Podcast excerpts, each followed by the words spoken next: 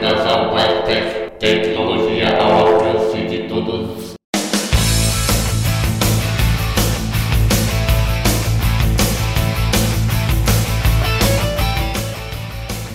Salve galera, eu sou Marlon Souza e sejam muito bem-vindos ao primeiro episódio de 2016 do podcast do portal Blind Tech, a tecnologia assistiva ao alcance de todos. Nesse episódio, a gente leva uma ideia sobre algumas coisas internas do podcast, aproveita para ler e-mails bem interessantes de ouvintes e explica uma maneira eficiente de você, pai, controlar o que é que os seus filhos andam vendo e comprando no iPhone. E também falamos sobre leitor de BIOS, dando a nossa opinião em um breve editorial que talvez não seja tão breve assim. Você pode entrar em www.blindtech.com.br e dar uma olhada nos artigos, também nos demais podcasts. A gente fez agora uma retrospectiva de tudo que rolou em 2015.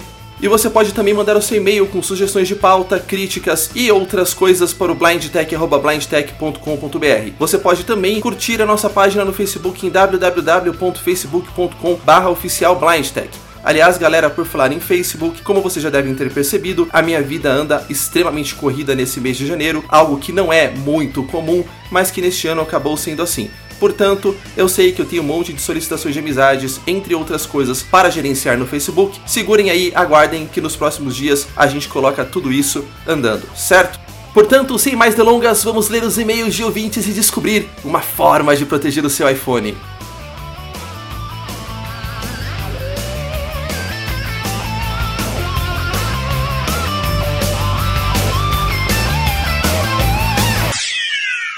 Life.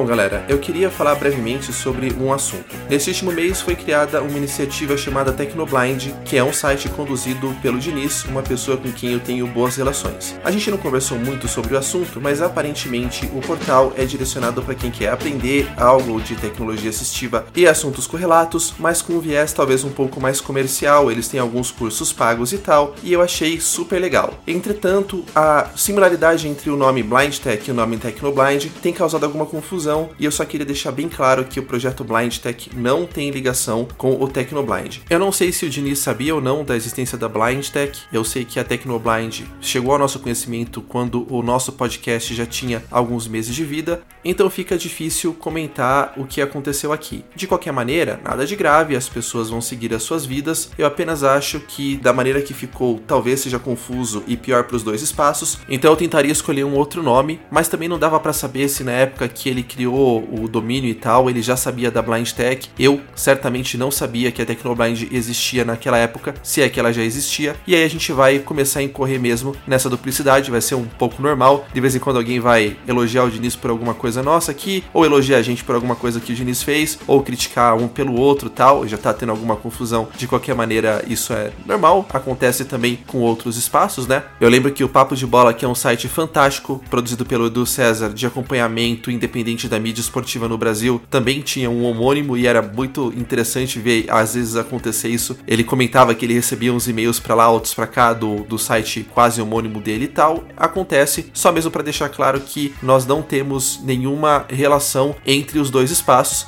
apesar de me ser muito cordial a existência do espaço dele. De qualquer maneira, o Diniz está muito bem cercado de pessoas bem competentes, até onde eu pude levantar, e quem quiser dar uma olhada nos cursos e demais coisas que eles oferecem, fiquem à vontade, vale sempre a pena conferir o site da Tecnoblind.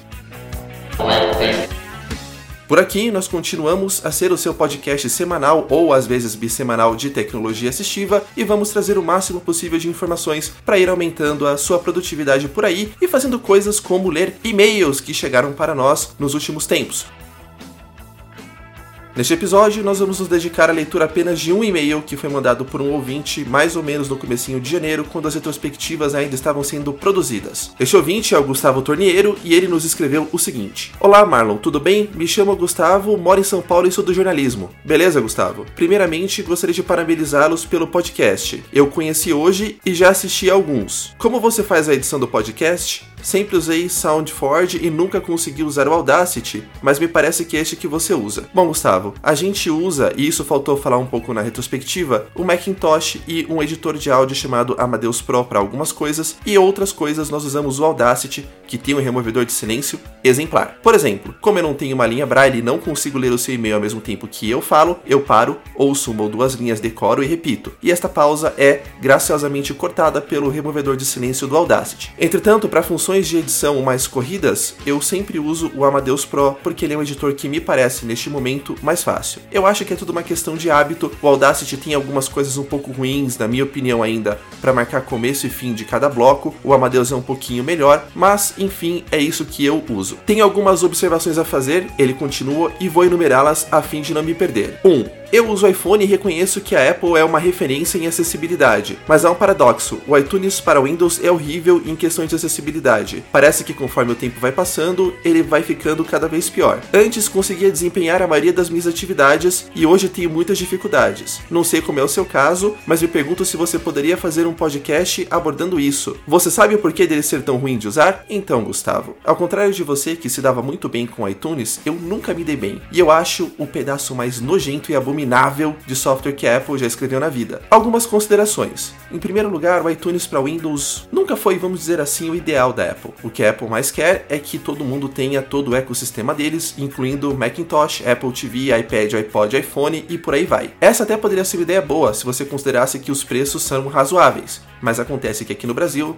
não são. De qualquer maneira, muita gente começou a usar o ecossistema justamente pelo iPhone ou pelo iPod e depois se estendeu. Nesse ínterim, era preciso que a Apple também oferecesse uma solução para aquelas pessoas que usavam Windows e aí saiu esse monstrengo chamado iTunes. Se te serve de consolo, a experiência para quem enxerga não é, vamos dizer assim, também a melhor de todas não. Já no Macintosh, tanto para quem enxerga quanto para quem não enxerga, ele funciona muito bem, obrigado. Será coincidência? Não sei. De qualquer maneira, eu sempre odiei e provavelmente vou continuar a odiar o iTunes. E eu sempre tento me livrar dele o quanto eu consigo. No podcast onde nós abordamos a produtividade com o YouTube, a gente explicou uma maneira bem legal de se livrar do iTunes para transferir mídia de um lado para outro. Ela envolve o Dropbox, que é um software que permite você armazenar e sincronizar arquivos na nuvem entre todos os seus dispositivos, entre eles o Windows e o iPhone. Se você quiser ouvir o podcast de novo, procure por Produtividade no YouTube, no site da BlindTech. E aliás, muito obrigado por sair ouvindo todos os podcasts retroativos. Se você é como o Gustavo e conheceu agora, vale muito a pena ouvir os anteriores porque o conteúdo não está desatualizado. Bom, fora o Dropbox, que é uma maneira, vamos dizer assim, legal de você colocar conteúdo para dentro do seu telefone, existe sempre a outra questão, que é como nós consumimos conteúdo de fora sem usar o iTunes. Ou seja, como eu com o meu iPhone consigo tocar, vamos dizer assim, um MP3 que está numa pasta do Windows compartilhada, ou como eu com o Apple TV consigo ver as fotos de um HD externo, e por aí vai. Felizmente, funcionando na internet, a gente consegue encontrar umas soluções meio alternativas, e sim, a sua ideia é muito interessante. Fazer um podcast especificamente falando sobre as mil e uma maneiras de se livrar do iTunes no ecossistema da Apple. 2. No podcast 10 você respondeu uma pergunta do André Carioca que questionou o porquê você não recomendar o Song R. Realmente, pelo que percebo, ele baixa o arquivo primeiramente para HD e depois extrai o áudio. E aí ele continua discorrendo aqui e eu tenho o seguinte para falar. Gustavo, é exatamente isso. O Listen to YouTube não baixa o arquivo e a gente já falou bastante sobre as razões que nós recomendamos o site ao invés do Song R. Você fala no seu e-mail que ele também funciona como um buscador de MP3 na web, provavelmente olhando algum lugar ou vários vários lugares indexados ou buscando. E você também falou que dá para fazer então o download de MP3 usando esse software. Como eu não consigo instalá-lo no meu ambiente e eu já tive algumas experiências que não foram muito boas, eu decidi então fazer um desafio. Se alguém gravar uma demonstração do Song R e eu explico como fazer se tiver dúvidas, eu publico aqui na Blind Tech em um dos próximos episódios e acredito quem fez a demonstração, beleza? 3. Eu estava com o iOS 8.3 há muito tempo. Instalei o iOS 9.2 ontem e encontrei alguns bugs do VoiceOver, como no WhatsApp, e gostaria que verificasse. E aí ele está listando alguns comportamentos do tipo no WhatsApp, quando você dá um duplo toque no botão e segura para mandar uma mensagem de voz, ele demora bastante para ativar o microfone. E reclama também do rotor sempre retornar a opção caractere logo depois de você usá-lo, porque ele usa o corretor ortográfico e ele costumava deixar o rotor já numa posição estratégica e o rotor fica fica voltando permanentemente sempre para a primeira opção, que é caractere. Então, Gustavo, Na verdade, é muito complicado você falar sobre o que você ganha e o que você perde na atualização de um sistema operacional, seja o iOS, seja o Windows, seja qualquer outro. Eu escrevi no blindtech.com.br há um tempo atrás um artigo chamado Por que tomei a difícil decisão de não atualizar para o iOS 9 e a fácil decisão de não atualizar para o Windows 10. Esse artigo, ao contrário do que pode parecer, não traz nenhuma opinião, mas traz uma maneira de pensar que eu recomendo para todo mundo quando quer atualizar ou não um determinado sistema. Basicamente, se vocês ouvintes quiserem ler, eu aconselho, a gente se pergunta o que a gente ganha atualizando, o que a gente perde atualizando e o que a gente perde se não atualizar. E respondendo essas três perguntas, fica muito mais fácil fazer uma decisão consciente, porque você está sendo racional e você vai saber, provavelmente, o que vale mais a pena para você. Por exemplo, o meu perfil é escrever textos de forma eficiente no iPhone, e essas não incluem o teclado virtual que a Apple disponibiliza. Algum tempo atrás, nós disponibilizamos na Blind Tech um podcast chamado Escrevendo de forma eficiente no iPhone. E se você der uma olhada, tem uma série de maneiras de fazer, inclusive escrevendo braille, ditando usando o teclado teclado Bluetooth e por aí vai. Então, como eu não escrevo muito usando o teclado touch on-board do telefone, eu não uso muito corretor ortográfico. E porque eu não uso muito corretor ortográfico, eu não caí neste bug de ter que ficar rodando o rotor direto para a posição que você quer. Na verdade, eu tinha percebido ele, este bug já me afetou, mas como o meu caso de uso principal para escrever, por exemplo, não envolve mexer no corretor ortográfico, para mim este bug não foi muito importante. Por outro lado, uma coisa que eu faço muito é ler coisas no telefone. E, para mim, a opção de selecionar textos de forma produtiva foi muito boa. Portanto, o bug que você falou de não ter o rotor sempre na mesma posição que você deixou chegou a me afetar, mas como meu caso de uso não faz muita questão deste tipo de recurso, eu acabei por não falar sobre ele. Então, uma análise bem simples, levando em consideração apenas esse bug e o recurso novo que eu ganhei, faz com que para mim atualizar tenha valido a pena, já que eu ganhei um bug que me incomoda, mas não muito, e eu ganhei um recurso que me ajuda pra caramba no tipo de coisa que eu faço. Quando a gente faz uma análise e indica que é atualização ou não de um sistema operacional, a gente tem que procurar entender os casos de uso que são mais comuns para a grande maioria das pessoas. Por exemplo, uma falha grave no Safari, uma lentidão no sistema, uma falha no sistema de e-mails ou qualquer outra coisa assim, provavelmente vai afetar todo mundo de um jeito ou de outro. Dessa forma, a gente faz o nosso melhor para levar em consideração casos de uso comuns antes de dar uma recomendação, mas a gente sempre fala de novo e de novo e de novo que a decisão de atualizar ou não, dadas as informações que a gente tem, é sempre de cada um, porque só as pessoas nos seus casos de uso individuais conseguirão saber, perceber e entender se vale a pena sacrificar determinadas coisas para ganhar outras, o que normalmente é sempre o tipo de coisa que a gente tem que pensar antes de atualizar um sistema. Respondendo a sua pergunta mais diretamente, que eu saiba, ainda não existe uma maneira de corrigir nenhum desses dois probleminhas que você apontou. São coisas chatas com que nós vamos ter que lidar e, se possível, mandar e-mail para accessibility@apple.com em inglês, descrevendo o problema, por que ele ocorre e possíveis soluções. Abraços e desculpe pelo e-mail gigante. Que é isso, Gustavo. Muito obrigado, seja muito bem-vindo ao podcast. Continue nos ouvindo e mandando feedbacks. Obrigado pela pauta que você sugeriu, que certamente será adotada em um episódio futuro. E para vocês que estão ouvindo, façam igual Gustavo. Vamos mandar e-mails, discutir ideias e por aí em diante.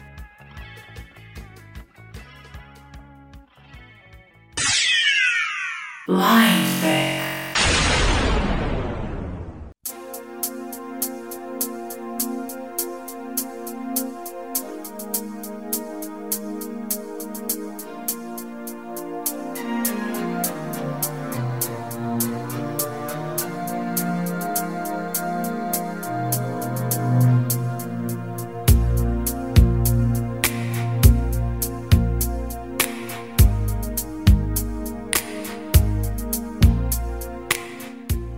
Esse episódio vai ser todo feito sobre compras legais ou ilegais, compras que são boas ou que não são boas fazer. E essa é uma dica muito interessante que eu vou dar baseado numa situação que aconteceu com uma conhecida minha. Ela tem uma filha e ela começou a receber várias compras da Apple, uns valores meio estranhos. E ela falava assim para mim: "Mas eu ensinei a minha filha a não comprar, o que que aconteceu? O que que aconteceu? Ela não compra, eu tenho certeza, mas ainda assim a Apple tá me cobrando coisas e eu não sei explicar de onde vem e tal. E aí eu falei assim, olha, isso aqui tá com cara de compras dentro dos aplicativos, que a criança ela até pode saber que o aplicativo é de graça, então ela baixa o aplicativo lá, e aí dentro às vezes ela compra alguma coisa meio que sem saber o que tá fazendo, e provavelmente o que tá acontecendo aqui é isso. E aí eu fui pesquisar como é que a gente faz para desabilitar essa possibilidade. Então para você que tem filho que daqui a pouco vai começar a usar já iPhone, iPad, fica ligado que a gente vai mostrar como é que a gente desabilita a possibilidade dele fazer compras dentro de aplicativos. Para isso, eu vou vir aqui em Ajustes, Ajustes. Ajustes. Geral, Geral. Botão. Aju. e aqui eu vou procurar o ícone chamado Restrições. Siri. E App. CarPlay. Acessibilidade. Arma. Atualização em segundo plano. Bloqueio auto. Restrições. Não. Botão. Tá marcado como não, vou dar um duplo toque. Restrições. Geral. Botão voltar. E aqui vejam que a primeira coisa que aparece Ativar restrições. Botão. no canto superior esquerdo é um ativar restrições. Vou dar um duplo toque Código. Você digitou 0 de 4 valores. e aqui eu vou pôr um código padrão. Este código deve ser um que o seu filho não consiga adivinhar facilmente. No meu caso aqui eu vou pôr qualquer coisa. 1, 2, 3, 4. Código. Você digitou 0 de 4 valores. 1, 2, 3, 4. Restrições. Desativar restrições. Botão. E ele pediu para confirmar o código. Se eu quiser desativar as restrições, ele vai me pedir, mas eu quero mostrar para vocês o que tem nessa tela aqui. Desativar restrições. Canto Botão. superior esquerdo, desativar restrições e tô varrendo. Permitir. Título. Safari. Ativo. E aqui eu começo a ter as coisas que eu posso permitir ou não.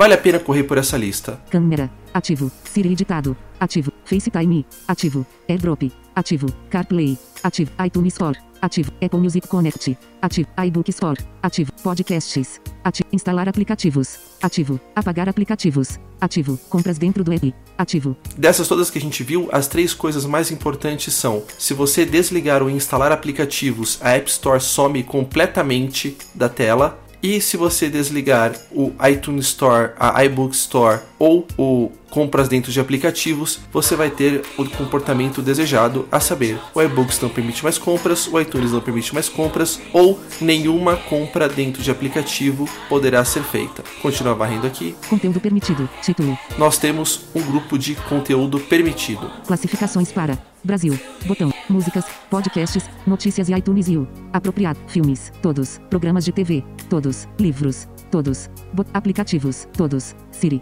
Todos. Sites. Todos. Privacidade. Título. Serviços. Localização. Botão. Continuando varrendo aqui, vocês veem que a gente consegue mexer inclusive no serviço de localização, permitindo que um iPhone restrito use ou não, Contatos. Botão. Calendários. Botão. Entre outras coisas. Se eu quiser desativar as restrições, eu vou vir aqui no canto superior esquerdo, Re geral. Botão voltar. Restrições. Título. Desativar restrições. vou Botão. pedir para desativar, Código. Você digitou 0 de 4 valores. e aí é porque o seu filho não pode adivinhar o código. É claro, se você der um código que ele adivinha, ele vai vir aqui, vai desabilitar as restrições e continuar usando da maneira que você não quer que ele use. Vou pôr o código 1, 2, 3, 4. Restrições. Ativar restrições. e as Botão. restrições voltaram a estar desativadas. Bom, essa é uma dica muito rápida, mesmo assim pouca gente sabe que este recurso existe, e de novo, para você que é pai e está bem preocupado com o que os seus filhos andam fazendo por aí no iPhone, vale muito a pena você dar uma conferida mais de perto nesta opção.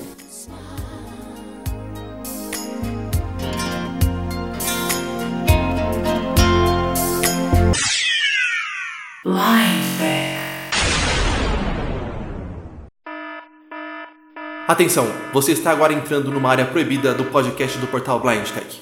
O prosseguimento da audição deste conteúdo só deve ser efetuado se você concordar com os termos propostos logo a seguir. O que se segue agora é um editorial de um simples desenvolvedor, produtor de podcast, a respeito de um assunto muito complicado. O autor não tem formação em psicologia. Os argumentos da análise baseiam-se em evidências empíricas de quem estuda e convive com a área de tecnologia e internet há muitos anos e, portanto, detectou padrão em comportamentos de pessoas dentro de determinados grupos sociais. Entretanto, fique claro que não há evidência científica em tudo o que foi falado, apenas a percepção que certamente será compartilhada entre este autor e demais ouvintes. Neste editorial, a Blind Tech não faz recomendações nem positivas nem negativas de nenhum produto. Todas as analogias são feitas para fins apenas comparativos e ilustratórios. As evidências estudadas foram baseadas na única origem, a saber, e-mails e posts em fóruns, uma vez que parece não haver site oficial da parte de fornecedores de produtos. Embora o conteúdo não envolva nada adulto nem pornográfico, é aconselhável que quem seguir a partir de agora seja maior de 14 anos, uma vez que determinados aspectos do que será discutido só farão sentido para pessoas já na vida adulta. O editorial tem cerca de meia hora e a partir de agora você está por risco e conta própria.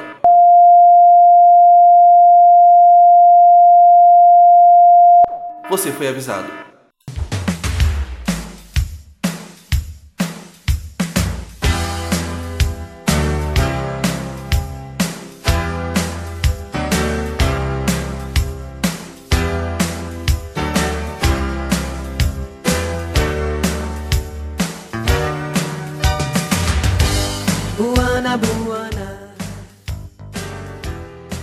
Bom, galera, um assunto que surgiu aí ultimamente e está bem comentado nas redes sociais é de um possível leitor de BIOS que um deficiente visual da região sul do Brasil estaria desenvolvendo junto com um programador que ninguém sabe quem é. E alguns de vocês me perguntaram qual a minha opinião sobre isso. Eu dei uma boa pesquisada, uma olhada em um monte de coisas e quero convidar vocês para me acompanharem, porque esse vai ser o tema do nosso podcast. Como é meu praxe na Blind Tech, a gente nunca vai dar uma opinião sim ou não, funciona ou não funciona, é ou deixou de ser. A gente vai pensar um pouco juntos e analisar alguns aspectos.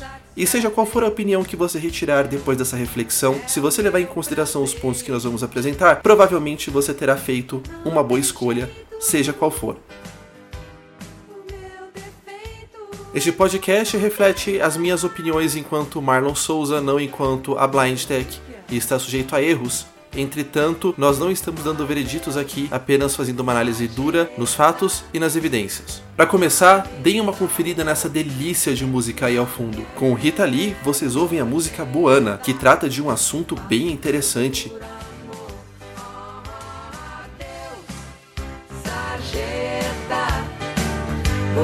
me salvou. Não quero. Desejo. E é sobre isso que eu quero conversar com vocês agora, antes da gente começar a entrar no mérito propriamente dito do leitor de BIOS, e vocês vão entender o porquê na sequência.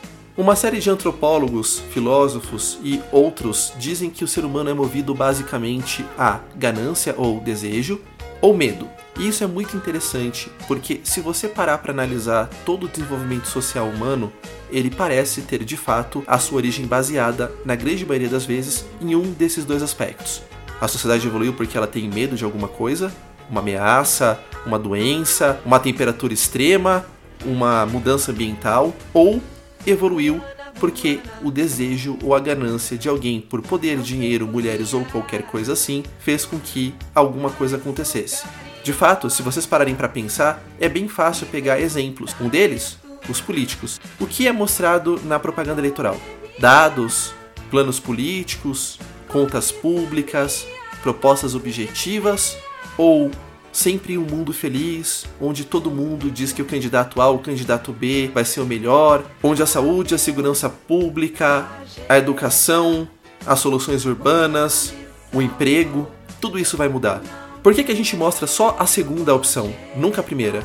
Por que, que na televisão a gente não põe as propostas reais para melhorar uma situação que nós sabemos que nenhuma administração vai pôr para o mundo ideal de uma hora para outra? Por que será que, em vez disso, a gente mostra no horário eleitoral um mundo ideal que não existe, como se o candidato A ou o candidato B fosse fazer esse mundo existir?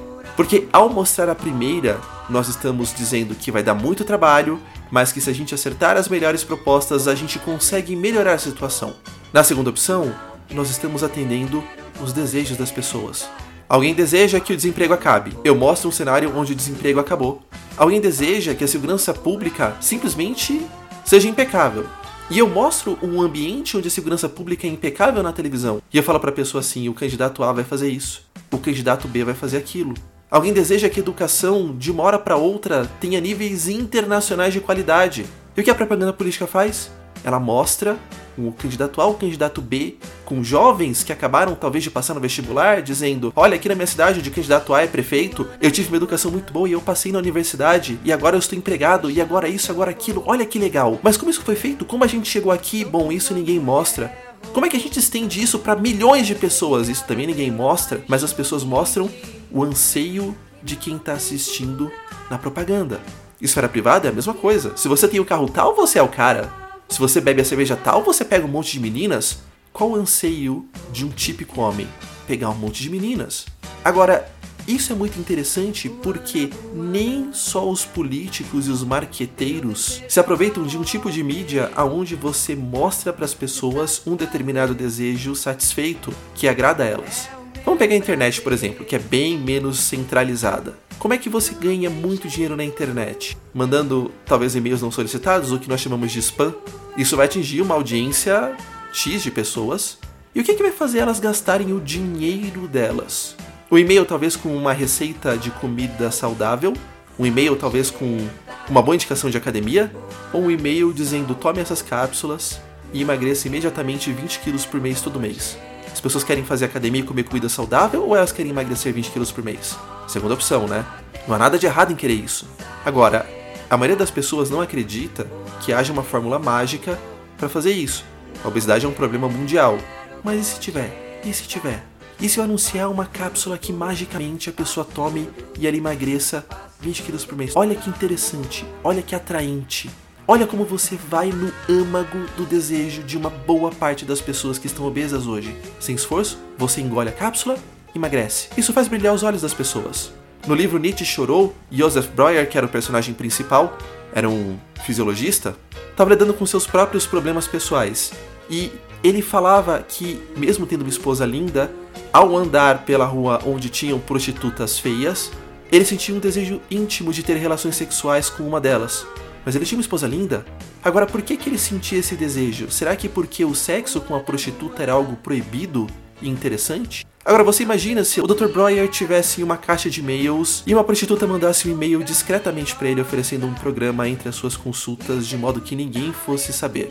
Será que os olhinhos dele iam brilhar ou não, hein? Tá lá, você pode fazer, você pode atender a este desejo seu. É palpável? É só marcar? Vamos pensar um pouco nos meninos? E é muito importante que vocês entendam esse conceito, porque a gente vai aplicar ele daqui a pouco. Você que é homem, vamos, vamos, vamos pegar a ferida aqui, tá? Você que nunca teve impotência, por exemplo, você já pensou em tomar um viagemzinha de vez em quando, né? No mês que é feio. Agora, por que que você pensou em tomar um viagemzinho de vez em quando se você já tem suficiente potência? Talvez porque você queira ficar mais potente durante mais tempo? É um desejo seu? O comprimido te deixa fazer isso. A propósito, crianças não tentem isso em casa, Viagra deveria ser tomado apenas com orientação médica, ele pode dar complicações sérias para quem não precisa. Agora, o comprimido torna isso possível. Você bebe o comprimido, você tem maior potência por mais tempo, mesmo que você não precise ter. Mas tá lá, é palpável, você pode tomar um copo de água, um comprimido, pronto. Pirataria de é uma das maiores no mundo. E não tem tanta gente impotente assim, tem? Você pode ter certeza que não. O remédio está fazendo, portanto, uma função de atender a um desejo de alguém. Vamos pensar mais um pouco ainda na área masculina? A quantidade de spam que você recebe para aumentar o tamanho de pênis. Nenhum problema, certo, gente? Isso aqui é um podcast de tecnologia assistiva. É esperado que quem esteja ouvindo saiba o que é um pênis. Isso não é pornografia. Façam-me um favor. Agora, será que tanta gente tem um pênis tão pequeno assim? Ou será que esses e-mails têm o alvo de satisfazer um desejo intrínseco dos homens de terem pênis maiores porque eles são inseguros sexualmente. Eu tô achando que essa segunda opção é a mais provável, hein? É, para tudo. Tem pílula para crescer cabelo, tem remédio para aumentar libido, tem e-mail que indica que você pode ganhar milhões na sua casa. Veja, você tá frustrado no seu emprego, você tá achando que você trabalha muito duro, você não tem dinheiro, você quer comprar as coisas, e um dia você abre a sua caixa de e-mail e tem um e-mail lá dizendo venha trabalhar com a gente e ganhe 30 mil reais por mês a partir de amanhã. Olha o e-mail tentando satisfazer um anseio seu, um desejo, uma coisa que tá ali. Agora, ninguém se pergunta, claro, por que que. Bom, não tá todo mundo ganhando 30 mil reais por mês a partir de amanhã, já que, na teoria, esses e-mails são sempre oferecidos para todo mundo. Alguns são oferecidos para umas pessoas específicas. Por que você? Qual o critério que te elegeu? Ninguém explica. Agora, essa reflexão que eu tô fazendo é racional. E a razão vem depois do desejo. O instinto do ser humano é sempre satisfazer o desejo antes de pensar nas consequências. Por isso, crianças, se não forem supervisionadas, podem fazer coisas do tipo queimar a mão, entre outros. Você supervisiona ela e você ensina ela racionalmente que aquilo não é legal. Mas antes da sua razão chegar, chega a necessidade da criança de satisfazer a sua vontade. Faz sentido? Agora, sabe o que é legal nesses spams? Todos eles sabem muito bem qual desejo das pessoas eles querem atingir. E veja que não há sentido nenhum nesses desejos. Quer dizer, a grande parte das pessoas, por exemplo, tem uma situação sexual regular, mas mesmo assim elas desejam alguma coisa que lhes dê um desempenho superior, mesmo que elas não precisem. Isso não, não tem sentido, mas as pessoas desejam. Ponto. que mais que as pessoas desejam? Emagrecer, quer dizer, a gente sabe que não tem sentido o cara desejar emagrecer assim perdidamente sem fazer esforço, porque ele sabe que isso não funciona, que ele tem que fazer exercício, sim, mas ainda assim as pessoas desejam isso. O desejo não precisa ser racional, ele existe. Ele não precisa ter nenhuma explicação. Ele existe e as pessoas que exploram isso sabem que ele existe. É por isso que elas conseguem muita coisa de muita gente. Porque você pôr a sua mente racional na frente daquilo, isso demanda treinamento. E quanto menos a pessoa é instruída, quanto menos ela é culta, quanto menos ela sabe o que está acontecendo ali, quer dizer, a intenção por trás daquilo que está sendo mostrado a ela, ela vai ter mais dificuldade de pôr a razão dela a serviço da vida dela. Ela vai querer satisfazer aquele desejo. E é muito difícil pôr alguma coisa ali na frente.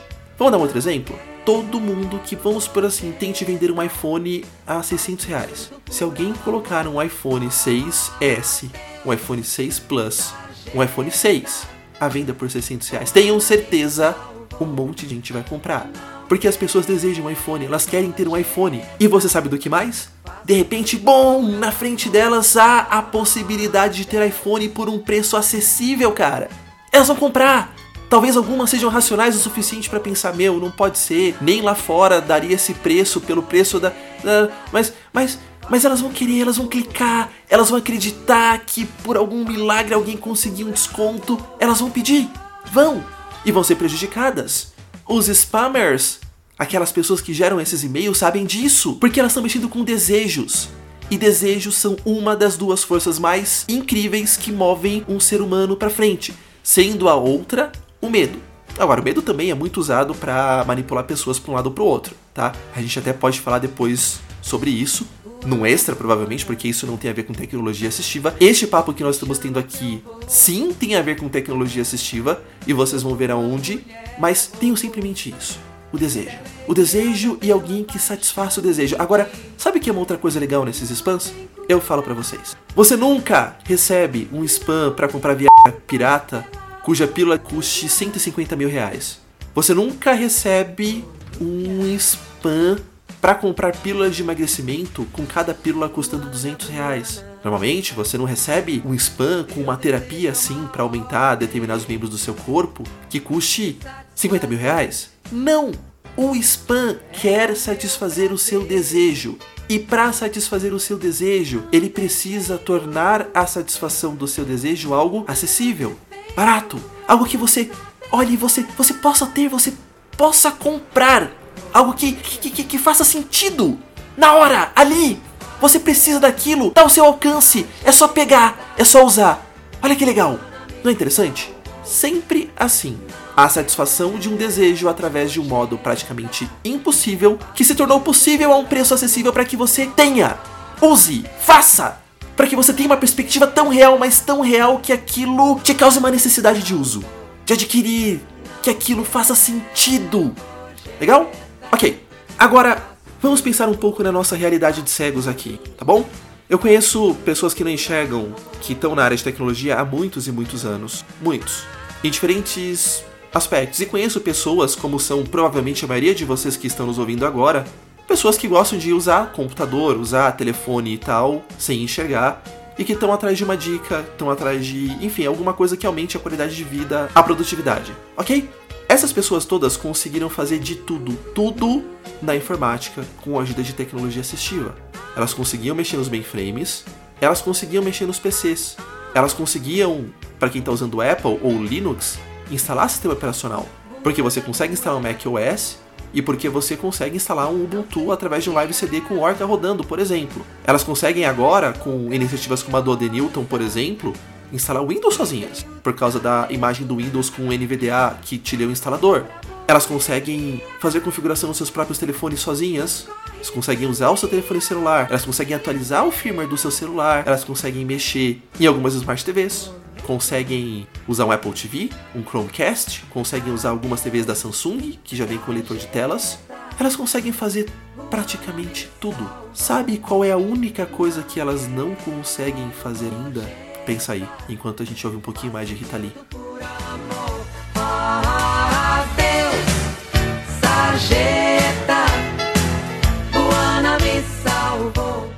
Já pensou?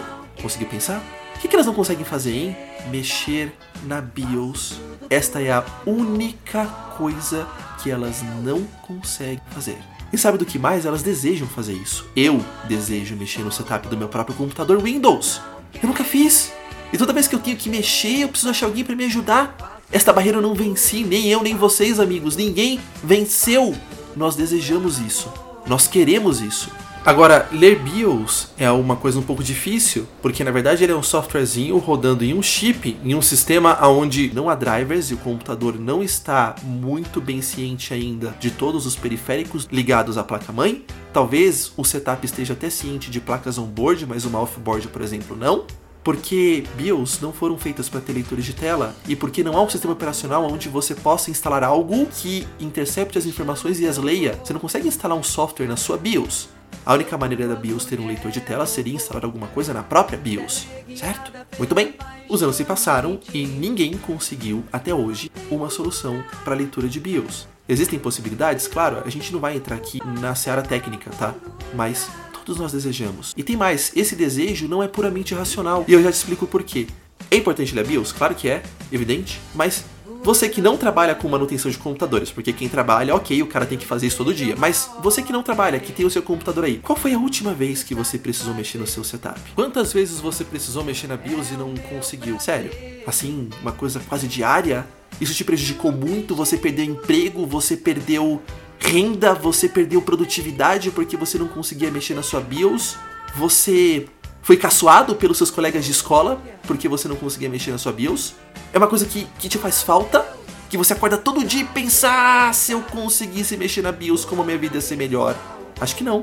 Eu acho que você precisou mexer no seu setup de vez em quando. Setup é BIOS, tá? E eu acho que a grande maioria das vezes que você precisou, você achou alguém para te ajudar. E eu acho que depois que você configurou, você usou por muitos anos o seu equipamento sem ter que ficar fuçando de novo no setup. Porque você só mexe no setup normalmente para configurar alguma coisa que precisa ser mudada e depois você esquece disso.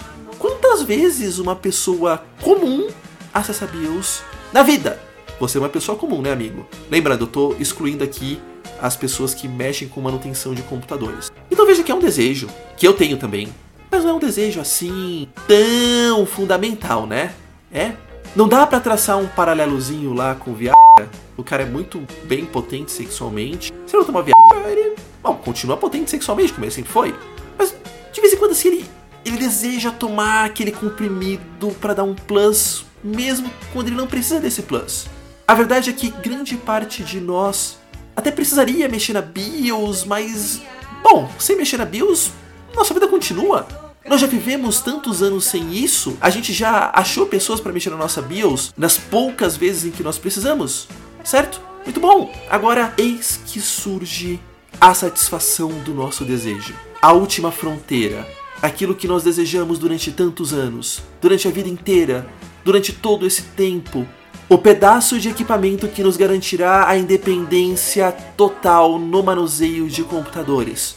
Um leitor de BIOS. Sim, amigos, ele surgiu. Está nos nossos e-mails, no meu, no seu, no de todo mundo. Sim, e tem mais, por um preço acessível. Não! Não é a tecnologia assistiva vendida pelos imperialistas americanos a 6 mil dólares. Não é o leitor de telas embarcado em equipamentos de telefonia celular de determinadas empresas caros, não é nada disso. É somente um pedaço de aparelho maravilhoso que resolve a única pendência que nós temos em tecnologia e está ao meu e ao seu alcance por 15 reais, 30 reais, 50 reais. Dar um preço, né? Tudo bem. Olha que tentador. Olha que maravilhoso, que lindo. Aquilo que nos satisfaz, que atende aquele anseio, que satisfaz aquela aquela coisa que nós temos assim. A gente não consegue ser igual a quem enxerga porque nós não mexemos no setup, mas não, agora ao nosso alcance está o leitor de BIOS. Mágico, fantástico, um aparelho que você pluga na sua USB, você pluga um fone de ouvido atrás e zaz! Qualquer BIOS, de qualquer computador, de qualquer modelo, imediatamente acessível. É ou não é legal, hein? É legal. Agora, quanto disso não te lembra spam? Hum? Quanto disso não é cuidadosamente feito para atender a um desejo de uma forma irracional, mas que está ao seu alcance? É só usar, é só comprar. Hum? Eu particularmente acho que tem muita coisa em comum entre isso e o spam clássico. O spam clássico te oferece uma cápsula de emagrecimento sem esforço e academia. Não te explica como funciona.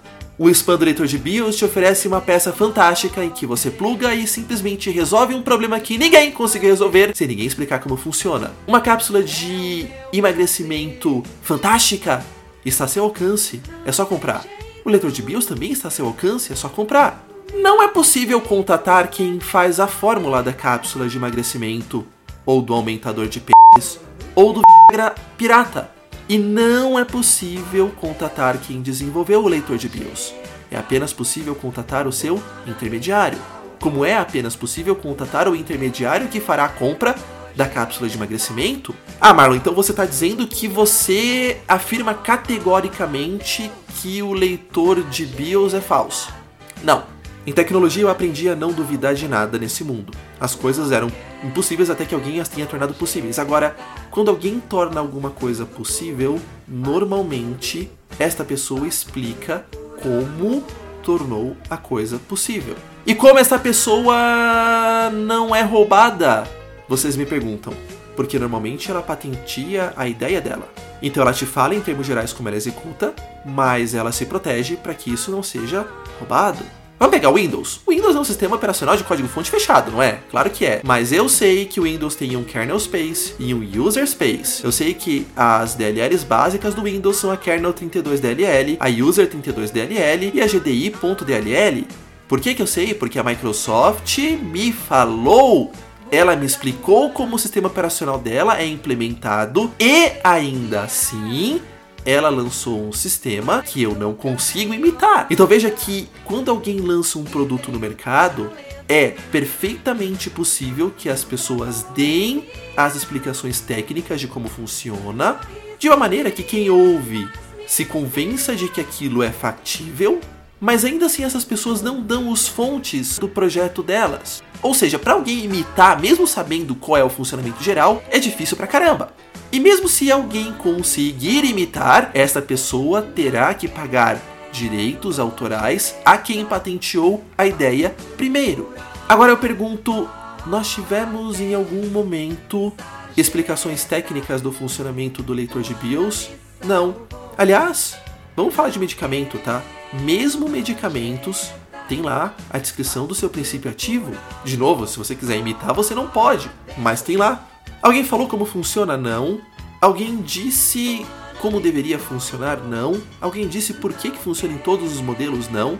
Ninguém disse nada. Mas vamos admitir que o projeto ainda tinha muitos segredos e que não dava mesmo para explicar como funciona, tá bom? Bom, então as pessoas iriam naturalmente, com razão, desconfiar da veracidade. Agora, qual deveria ser neste cenário aonde mesmo que todo mundo faça isso, o projeto tem tantos componentes específicos a ponto de não poder ser divulgado? A reação dos seus fabricantes deveria ser de indignação diante da desconfiança da comunidade ou deveria ser de compreensão, já que é perfeitamente plausível que a comunidade desconfie sem detalhes técnicos. Eu acho que neste caso os fabricantes deveriam mostrar compreensão com a comunidade. Porque é muito razoável que a comunidade duvide, já que não se tem detalhes. Agora, o que os fabricantes demonstraram? Compreensão ou indignação? Eu acho, dados os teores violentos dos e-mails que eu li, que eles mostraram indignação. Então, a regra é: mostre como funciona para que as pessoas acreditem, mas se você não puder mostrar, entenda quando elas desconfiarem. Eles não mostram, e não entendem quando as pessoas desconfiam. Agora, eu sou um desenvolvedor e se eu conseguisse um algoritmo capaz de ler a BIOS e não quisesse mostrar por qualquer razão, eu me sentiria compreensivo com os outros desenvolvedores que desconfiam, porque eu mesmo sou um desenvolvedor. E se alguém fizesse isso para me mostrar, eu mesmo desconfiaria. Mas um intermediário de um produto que apenas satisfaz o desejo de pessoas, ele se sentiria compreensivo, já que ele tem uma solução que ele sabe que funciona, mas que ele não pode mostrar, então tudo bem as pessoas desconfiarem? Ou ele se sentiria ameaçado se ele na verdade não tivesse uma solução que funciona, hein? Eu acho que ele se sentiria bem ameaçado. Faz sentido? Aonde eu quero chegar? Como é que você interrompe a manipulação de desejo das pessoas? Quando você questiona a solução. Você chama as pessoas pro lado racional e você fala para elas então, vejam, talvez isso não seja muito bem factível. E para alguém que vive de alimentar desejos, a pior coisa que pode acontecer é alguém interferir no processo de alimentação do desejo das pessoas. Esse é o maior medo de um spammer. O maior medo deles é que os médicos venham a público e falem numa linguagem natural que convença as pessoas de que uma cápsula de emagrecimento acelerado é impossível de existir. Porque aí o cara vê aquilo, é acessível, ele deseja, ele vai pegar, mas ele lembra que o médico falou que não pode por uma razão que o convenceu. Então o médico interrompeu a manipulação do spammer do desejo daquele indivíduo. Para um spammer, a pior coisa que pode acontecer é ele perder a capacidade de manipular o desejo do indivíduo. Quando a gente questiona o funcionamento de alguma coisa, nós estamos interrompendo a capacidade de alguém de manipular o desejo de potenciais clientes. Isso faria alguém se sentir ameaçado. Será que isso explica que os e-mails de respostas aos questionamentos acabam sendo tão agressivos? É como eu falei, afirmar é um pouco difícil, mas é uma possibilidade. Alguém tem mais alguma aí? Essa foi a única que eu consegui imaginar. Mas ainda assim, vamos supor que essa equipe de produção de leitores de BIOS mesmo não explicando como funciona para a comunidade e mesmo ao invés de se sentir compreensiva, se sinta ameaçada pelas pessoas que estão de maneira bem razoável questionando o funcionamento desse produto, vamos dizer que mesmo assim eles tenham um produto funcional. Como então eles poderiam fazer para mesmo sem dar detalhe nenhum, acalmar a comunidade? Mandar e-mails violentos contra quem questiona é uma possibilidade, não muito efetiva. Mas eu, um produtor de podcasts apenas, um desenvolvedor, alguém que pensa um pouco em tecnologia assistiva já por alguns muitos anos, eu tenho uma solução singela que resolveria o problema. E eu conto para vocês qual. Elejam membros da comunidade de cegos que são respeitáveis. Eu vou falar alguns nomes aqui, por que não? Eu não me considero um, um membro, vamos dizer assim, conhecido o suficiente da comunidade de cegos, tá? Mas Wagner Maia, Diniz, mais Lucas Adaeli, mais Lara Ciaulis, atual mantenedora da Laramara, mais alguém da Fundação Dorina Will, talvez, mais Joana Bellarmino, mais Cristina Cerchiari, mais Francisco Lima, mais Paulo Cândido, mais José Vilmar Estácio de Souza. E mandem um leitor de BIOS para cada uma dessas pessoas. E deixem que elas, por si sós, testem o produto mágico. E por si só falem. E com a sua credibilidade, acalmem a comunidade porque pode ser que alguém acredite no Diniz, mas não acredite no Wagner. Pode ser que alguém acredite no Wagner, mas não acredite na Joana. Pode ser que alguém acredite na Joana, mas acredite na Cris. Mas alguém que não acredite em nenhum desses nomes vai ser difícil. Aí fica um pouquinho mais complicado de encontrar. Então, com essas pessoas naturalmente testando e verificando a veracidade do produto, a comunidade teria muito mais margem para tomar as suas conclusões. Agora, essas conclusões podem ser que funciona ou que não funciona. Será que os mantenedores do produto querem arriscar ter membros notáveis da comunidade falando que não funciona? No caso de não funcionar? Esses membros da comunidade todos dizendo que não funciona, certamente quebrariam o poder que os fornecedores do produto teriam de manipular o desejo do restante das pessoas. Não, nada disso foi feito. Agora, apenas mais uma coisa. É impressionante como você lê determinados e-mails e eles são no mínimo contraditórios. A pessoa fala ao mesmo tempo que quer patentear, e aí de novo, se alguém perguntar: "Ah, mas como eu vou garantir que esses membros da comunidade aqui não roubem o projeto?" Patente? Se eles roubarem, eles têm que pagar os direitos autorais, então você não deixa de ganhar. Agora, você lê os e-mails e você verifica algo muito interessante. Primeiro, a capacidade questionável, vamos dizer assim, de escrita do intermediário entre o desenvolvedor do produto e os compradores. Agora, de novo, você já leu algum e-mail de spam aí, meu? Já? Não leu? Pega uma máquina aí que você não tenha medo de contaminação, que não vá infectar sua rede, uma máquina virtual aí e tal. Vai ler os e-mails de spam. E a Blind Tech adverte: trabalhar com spam e e-mails maliciosos é potencialmente perigoso. Portanto, se você não sabe o que está fazendo, não tente isso em casa, nem no trabalho, nem em lugar algum. E se você sabe o que está fazendo, pensa duas ou três vezes antes de fazer mesmo assim. A Blind Tech não será responsável por quaisquer consequências advindas da manipulação de e-mails maliciosos por parte de ninguém. Você vai ver que impressionantemente o português usado nesse tipo de e-mail é, diremos assim, tanto quanto limitado. Alguma similaridade aí ou não, hein?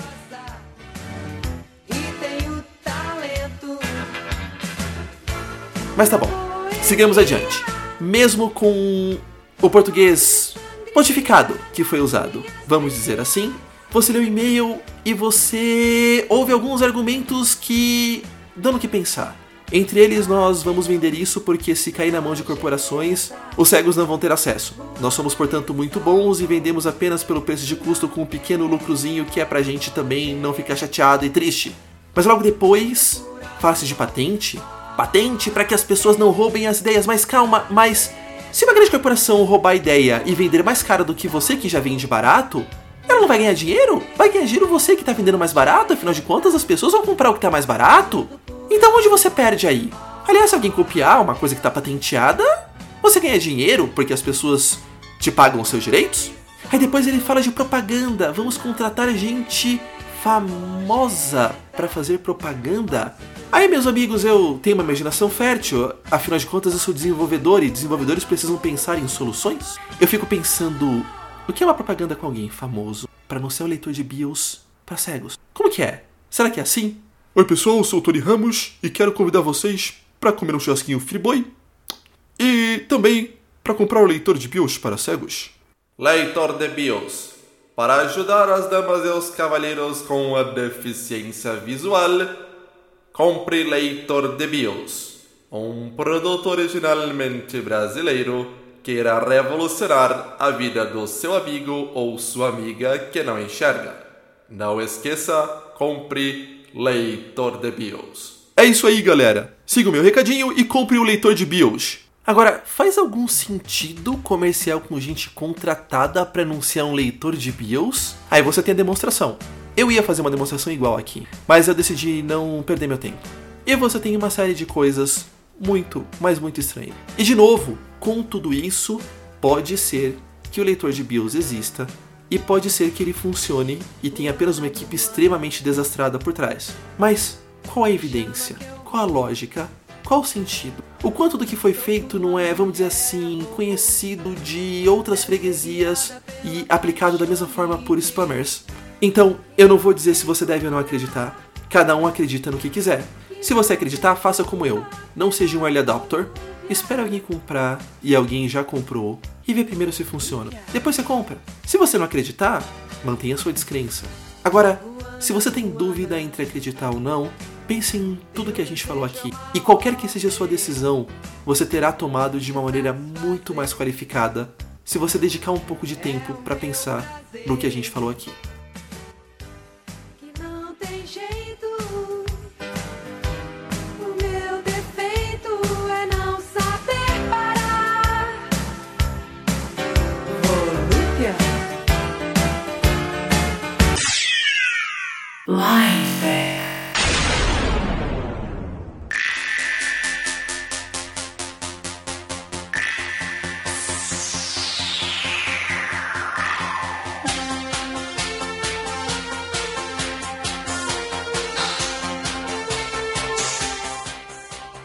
E assim termina mais uma edição do podcast do portal Blind Tech, a tecnologia assistiva ao alcance de todos.